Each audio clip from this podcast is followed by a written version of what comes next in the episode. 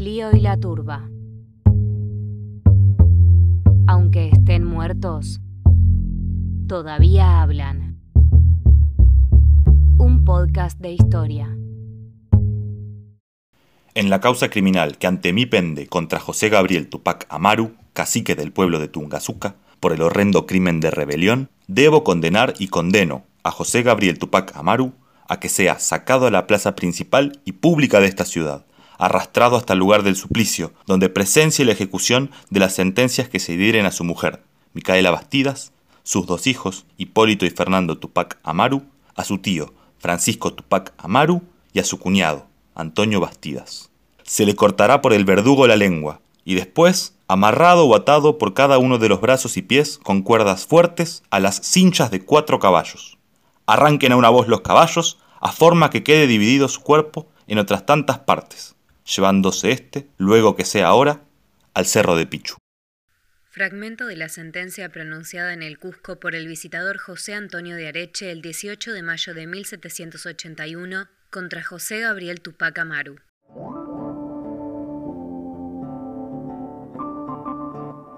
Ningún evento movió tanto los cimientos del orden colonial como el masivo levantamiento de los pueblos andinos de 1780. Después de 200 años de sometimiento colonial, un movimiento revolucionario organizado se consolidó desde el corazón del imperio español en América. Luego de la conquista, los pueblos que habitaban el sur del continente fueron subyugados ante la corona española y despojados de sus antiguas formas de vida. Pero los dos siglos de opresión colonial tuvieron como respuesta el nacimiento de un movimiento revolucionario sin precedentes. En tan solo dos años se organizaron verdaderos ejércitos insurgentes, que iban desde el Cusco peruano hasta el norte de los actuales territorios de Chile y Argentina. Estas rebeliones constituyen un punto de inflexión en la historia colonial de América, y su alcance, repercusión y legado continuaron en el siglo XX en distintos movimientos políticos latinoamericanos. Algunos ejemplos podrían ser el Movimiento de Liberación Nacional Tupamaros de Uruguay, que nace a finales de los 60, el Movimiento Revolucionario Tupac Amaru de Perú de principios de los 80, o el Partido Político Venezolano Tupamaro, fundado en 1979.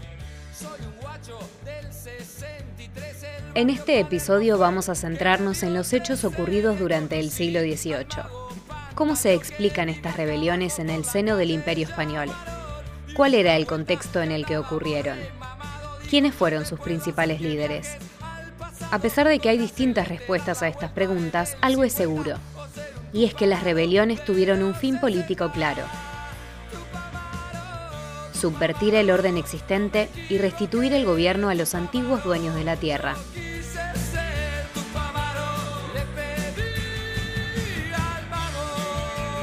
Capítulo 1. Tomás Catari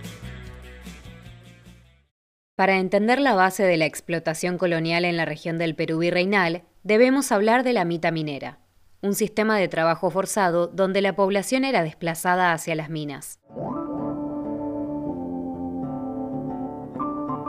La mita ya existía en tiempos incaicos, pero fue apropiada por las autoridades coloniales que le dieron un significado completamente distinto al que había tenido originalmente. En los tiempos del Inca, la mita era retribuida, los indígenas brindaban su fuerza de trabajo para realizar obras estatales. Estas obras de infraestructura construidas con la mano de obra de las comunidades beneficiaba a las poblaciones del imperio inca. En este sentido, la mita precolonial era un tributo que se pagaba en forma de trabajo. En cambio, con la mita colonial las comunidades enviaban mano de obra al Cerro Rico de Potosí sin recibir retribución alguna. La mita minera era sinónimo de meses de caminata hasta las minas, donde debían costear los gastos del viaje. Luego debían pasar incansables horas dentro de la mina trabajando para extraer la plata que se iría por el puerto al otro lado del Atlántico para satisfacer codicias ajenas. Además, a las condiciones de esclavitud se le sumaba la discriminación institucionalizada. Luego de la conquista, la sociedad quedó dividida en dos corpus políticos separados, la República de Indios y la República de Españoles se impuso un régimen de castas absolutamente injusto.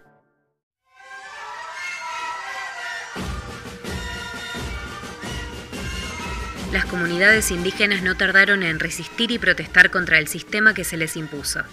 Desde reclamos legales donde los indígenas apelaban a la justicia colonial para denunciar abusos e injusticias, hasta formas de lucha más violentas.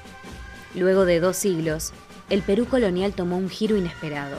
La resistencia de las comunidades indígenas pasó de las batallas legales y protestas localizadas a una lucha abierta y sistemática contra el orden imperante. Las rebeliones tuvieron como primer detonante la lucha por el control de los cacicazgos. Ya hacía un tiempo que los caciques eran designados por las autoridades españolas. Se habían convertido en títeres de la corona y no respondían a los intereses del Ailu, por lo que su legitimidad no era reconocida por las comunidades de indios. Estos caciques intrusos eran cultural y étnicamente mestizos. Al problema de los líderes se le sumaron las reformas económicas. Las reformas de la nueva dinastía de los Borbones impusieron fuertes subas impositivas para los indios, a la par que aumentaron los repartos de mercancía, donde se obligaba a los indios a comprar a los corregidores productos de dudosa utilidad a precios inflados. Por último, la década de 1780 fue un periodo de expansión de la minería potosina sin que hubiese ningún tipo de avance técnico ni aumento de la mano de obra. Es decir, el crecimiento de la producción minera se explicaba exclusivamente por el aumento de la explotación de los mitallos, la mano de obra forzada. Este contexto implicó la precarización de las condiciones de vida de las comunidades indígenas. Y los funcionarios de la corona española, que eran los caciques, los curas y los corregidores, se volvieron el blanco del descontento social. Tomás Catari, un indio del común aymara y sin orígenes nobles, canalizó este descontento poniéndose a la cabecera de los reclamos. Combinó distintas formas de resistencia contra Alos, el corregidor de la provincia de Chayanta y su principal enemigo. Sus enfrentamientos con el corregidor Alos lo convirtieron en un importantísimo líder, lo cual lo llevó a emprender una lucha abierta contra la corrupción colonial de su región en la provincia de Chayanta. El objetivo de Qatari era poner freno a los abusos del corregidor y poder destituir a los caciques intrusos, dando nacimiento a una nueva concepción de la autoridad fundada en el mérito y la conducta y no en el linaje o la herencia. De este modo, Qatari fue designado por las comunidades como cacique, pese a la negativa de las autoridades coloniales. La provincia de Chayanta pertenecía a la audiencia de Charcas, la cual a su vez pertenecía al virreinato del Río de la Plata cuya capital tenía sede en la ciudad de Buenos Aires.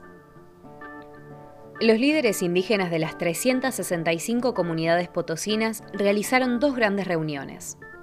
En ellas decidieron que Tomás, debido a su conducta ejemplar y a otras muchas cualidades, debía ir a Buenos Aires para entrevistarse con el nuevo virrey y comentarle las injusticias que se vivían en su región.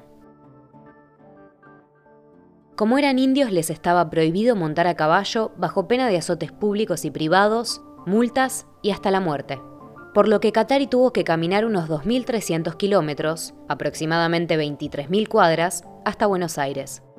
Durante el viaje fueron ayudados por los indígenas de las distintas naciones, ya que no contaban con dinero español para comer ni alojarse. Luego de varios meses de caminata, llegaron a la ciudad en noviembre de 1778, donde se entrevistaron con el virrey Juan José Bertis, la autoridad máxima del virreinato del Río de la Plata.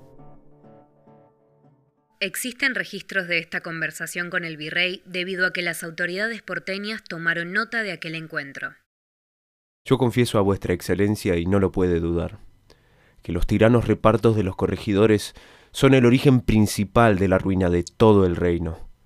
Porque con ellos no solamente el mismo corregidor nos saca el pellejo, sino también sus tenientes, cajeros y parciales, como se ha visto con el corregidor Joaquín de Alós. Este ha repartido cerca de cuatrocientos mil pesos entre los suyos, y los pobres indios salimos sin pellejo. Ya es suficiente con los prejuicios de los gobernadores españoles o mestizos que nos destinan a que nos beban la sangre, aniquilen a nuestras mujeres e hijos, pues los ministros o corregidores de vuestro reino, además de que son coligados con dichos mestizos o españoles caciques, usurpan a vuestra majestad en grandes cantidades y van en contra de sus reales intereses.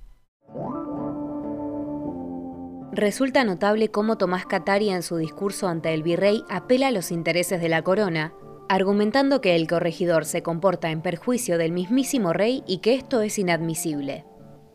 Esta práctica de los líderes indígenas apelando al bienestar de la corona es recurrente. La rebelión no se manifestaba contra el rey, sino contra el mal gobierno. ¿Era esto una estrategia para recibir el apoyo de Buenos Aires? ¿O Tomás Catari apoyaba verdadera y fielmente al rey de España? Nunca lo sabremos. Las alianzas y fidelidades políticas son cambiantes y pueden parecer contradictorias, pero forman parte de la complejidad de la política revolucionaria y sus estrategias. Las autoridades de Buenos Aires escucharon con atención las demandas de Tomás Catari, y el virrey Bertis decretó que los oidores de la Real Audiencia de Charcas investigaran los hechos denunciados y administraran justicia. Pero cuando Catari regresó a su región, fue inmediatamente encarcelado. La presión de sus seguidores llevó a que lo liberaran, aunque no por mucho tiempo. La audiencia de Charcas afirmó públicamente que respetaría la autoridad del cacique Tomás Catari pero en secreto ordenó a los españoles que lo capturaran vivo o muerto y ofreció una recompensa en dinero. Una patrulla lo capturó y como sabían que los seguidores armados de Catari los perseguían, rápidamente lo llevaron a Chuquisaca, actual Sucre. El 15 de enero de 1781, quienes mantenían encarcelado a Catari recibieron la orden secreta de asesinarlo, por lo que le ataron las manos y lo empujaron al abismo en la cuesta de Chataquila. Los seguidores de Katari que estaban cerca alcanzaron a la patrulla de soldados españoles y los ajusticiaron. El asesinato de Tomás Katari fue un golpe bajo para la rebelión, pero esto recién comenzaba.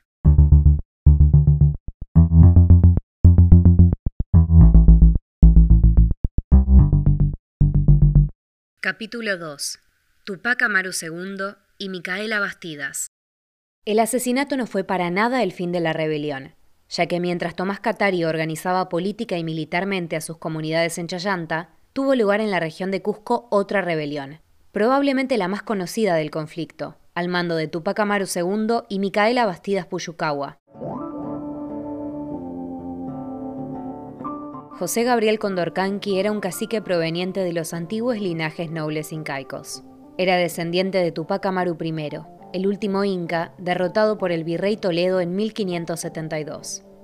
Estudió en un colegio jesuita de Cusco creado para la formación de la aristocracia incaica. Poseía una cultura letrada, conociendo perfectamente el español, el quechua y el latín. Su mujer Micaela Bastida será afroindígena, o samba como se denominaba en la época a la mezcla de negro e indígena. Ella fue su principal asesora durante la lucha revolucionaria y asumió distintos roles clave durante los levantamientos. Tupac Amaru II, a diferencia de Tomás Katari, tenía buenas relaciones y muchos contactos tanto entre la élite criolla como con las comunidades campesinas indígenas. Esto fue clave en su intento de trazar una alianza multiétnica y multiclasista para derrotar a la corrupta administración colonial. Un día en 1777, Condorcanqui solicitó formalmente que las comunidades bajo su mando quedaran exceptuadas de la mitad potosina, la cual implicaba migraciones forzosas y las más terribles condiciones de trabajo. Por supuesto, su reclamo fue denegado, pero recibió el apoyo de muchos otros caciques. Con este acto comenzaron a tejerse distintas redes de resistencia. Tres años después, en 1780, tomó una decisión osada capturar y aprisionar al corregidor Arriaga, un importante funcionario colonial, y anunció públicamente ante la presencia de miles de indios armados que el corregidor sería ajusticiado por orden del rey. La providencia real, de más está decirlo, era falsa. Cuántos creyeron en su autenticidad no lo sabemos. Lo cierto es que quien presidía esa asamblea ya no era José Gabriel Condorcanqui, sino Tupac Amaru II, descendiente del último emperador incaico, tal vez nuevo Inca él mismo. Tupac Amaru continuó llamando a los pueblos a rebelarse. Los indígenas tenían prohibida la tenencia de armas de fuego y uno de los mayores problemas a los que se enfrentaron fue la obtención de armamento. Micaela Bastida fue en gran parte la encargada del aprovisionamiento de las tropas, lo que incluía conseguir y distribuir dinero, alimentos, vestimentas y armas. Además estuvo a cargo de la retaguardia indígena, implementando medidas de seguridad y luchando contra el espionaje puso en funcionamiento un eficiente sistema de comunicaciones, organizando un servicio de chasquis o mensajeros a caballo que hacían circular la información entre los distintos puntos del territorio rebelde. Durante 1780, enfrentamientos bélicos planificados y revueltas sociales espontáneas se conjugaban en un clima de profunda insurrección en el Perú virreinal. Cabe resaltar que dichos enfrentamientos no eran contra los criollos ni contra el monarca. La violencia popular estaba dirigida contra los hacendados, los cobradores de impuestos y algunos caciques, y en gran medida se hacía en nombre del rey y la corona española, al igual que pasaba con Tomás Catari, quien apelaba también al bienestar real mientras ajusticiaba a los funcionarios coloniales. Los historiadores no se han puesto de acuerdo si las verdaderas intenciones de Tupac Amaru II eran separatistas o pretendían continuar con la sujeción a la corona española.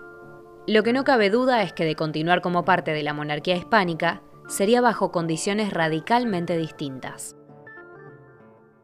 Pese al impacto y la impresionante organización de estas rebeliones, la notoria desventaja militar de los indígenas con ondas, palos y lanzas no pudo contra los fusiles y las escopetas del ejército profesional español.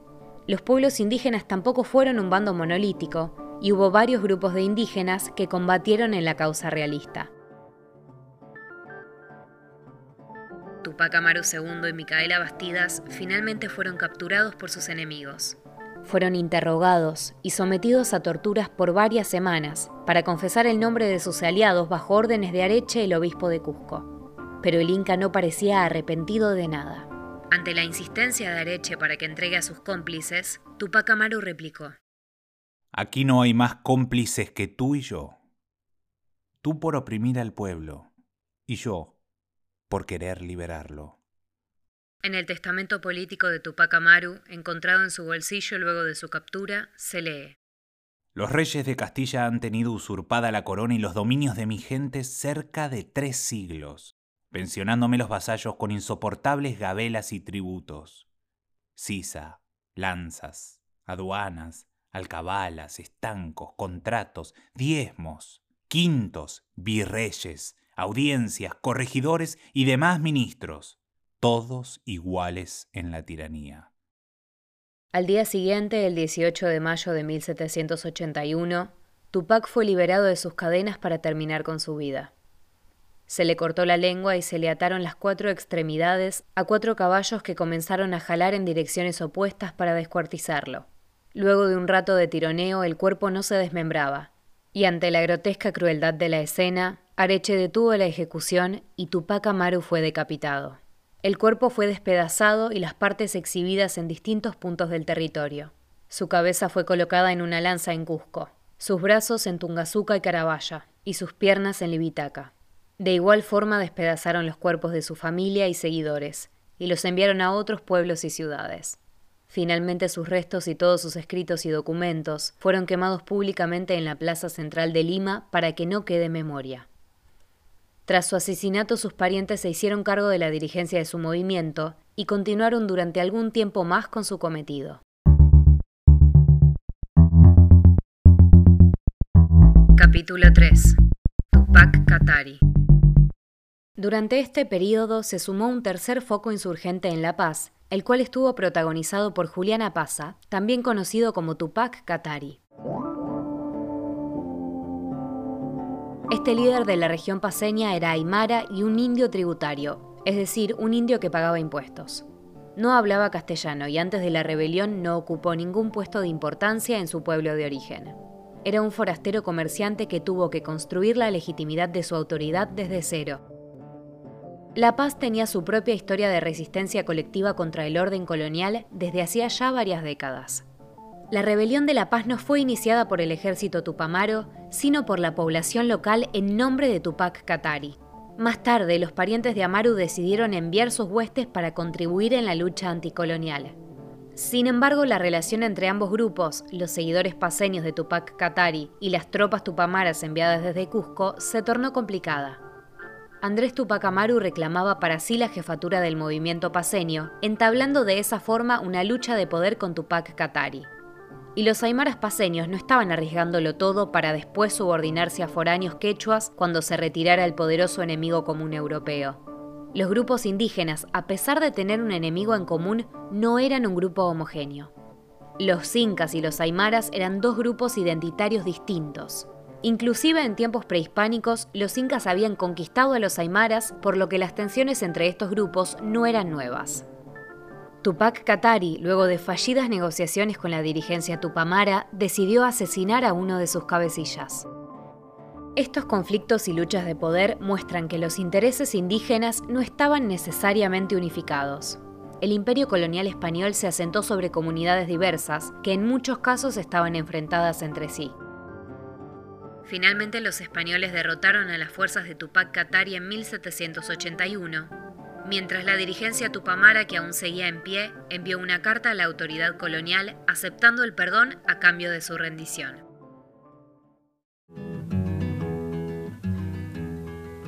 Tuve un imperio del sol, grande y feliz. El blanco me lo quitó charanguito. Llora mi raza vencida por otra civilización. Llora mi raza vencida por otra civilización. La derrota y el legado. De este modo finalizó la mayor de las insurgencias andinas, dejando un saldo de 100.000 indios muertos y 10.000 de origen hispánico en tan solo unos pocos años. Puede que las cifras sean algo exageradas, pero en una población que no superaba el millón y medio de habitantes, el porcentaje de muertos fue notable. Además, el orden colonial quedó al borde del colapso, con enormes tropas movilizadas y comunidades destruidas, lo cual no sucedía desde los tiempos de la conquista dos siglos atrás. En 1781, luego de dos años de conflicto bélico, los españoles recuperaron el mando del territorio, pero algo había quedado claro.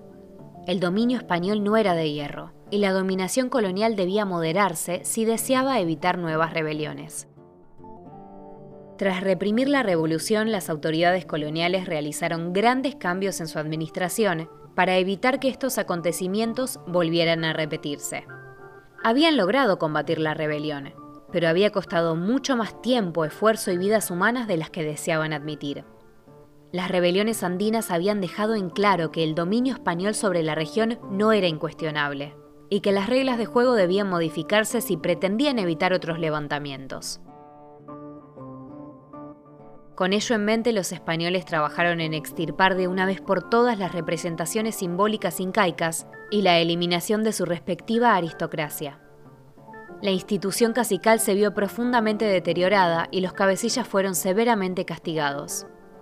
Los hijos de Tupac Amaru II y Micaela Bastidas, quienes habían asumido la dirigencia y luego firmado la renuncia a continuar la lucha, fueron asesinados de formas aún más crueles que sus padres.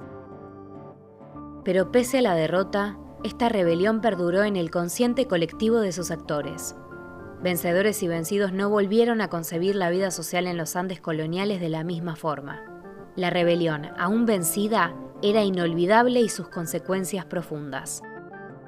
Aunque las autoridades coloniales intentaron borrar todo registro de la rebelión, el nombre de Tupac Amaru II resonó a lo largo y ancho de toda América distintos movimientos revolucionarios recuperaron su nombre inclusive siglos después de que su lucha terminara. Si te gustó este episodio podés ayudarnos invitándonos un cafecito en cafecito.app barra Clio y la Turba para que el proyecto siga creciendo. Acordate que podés seguirnos en arroba Clio y la Turba en Instagram o en nuestro canal de YouTube Clio y la Turba. La bibliografía consultada para la realización de este guion ha sido principalmente el libro Revolución en los Andes, la era de Tupac Amaru, de Sergio Serulnikov, La era de la insurrección andina, 1742-1782, una reinterpretación, de Steve Stern, y la entrevista realizada a Charles Walker en el programa de Historia del Perú en el capítulo Tupac Amaru II y las rebeliones en el Perú colonial. A quienes quieran leer más sobre el tema, les recomendamos muy especialmente el libro Revolución en los Andes de Sergio Serulnikov. Este episodio fue guionado por Sofía Friedlander, realizado por Sofía Friedlander, Iván González, Max Murmis y Liz Santesteban. Narrado, grabado y editado por Nur Nasur. En la voz del corregidor José Antonio Areche, Iván González. Como Tomás Catari, Tomás Cires. Y como Tupac Amaru, Sebastián Polastro.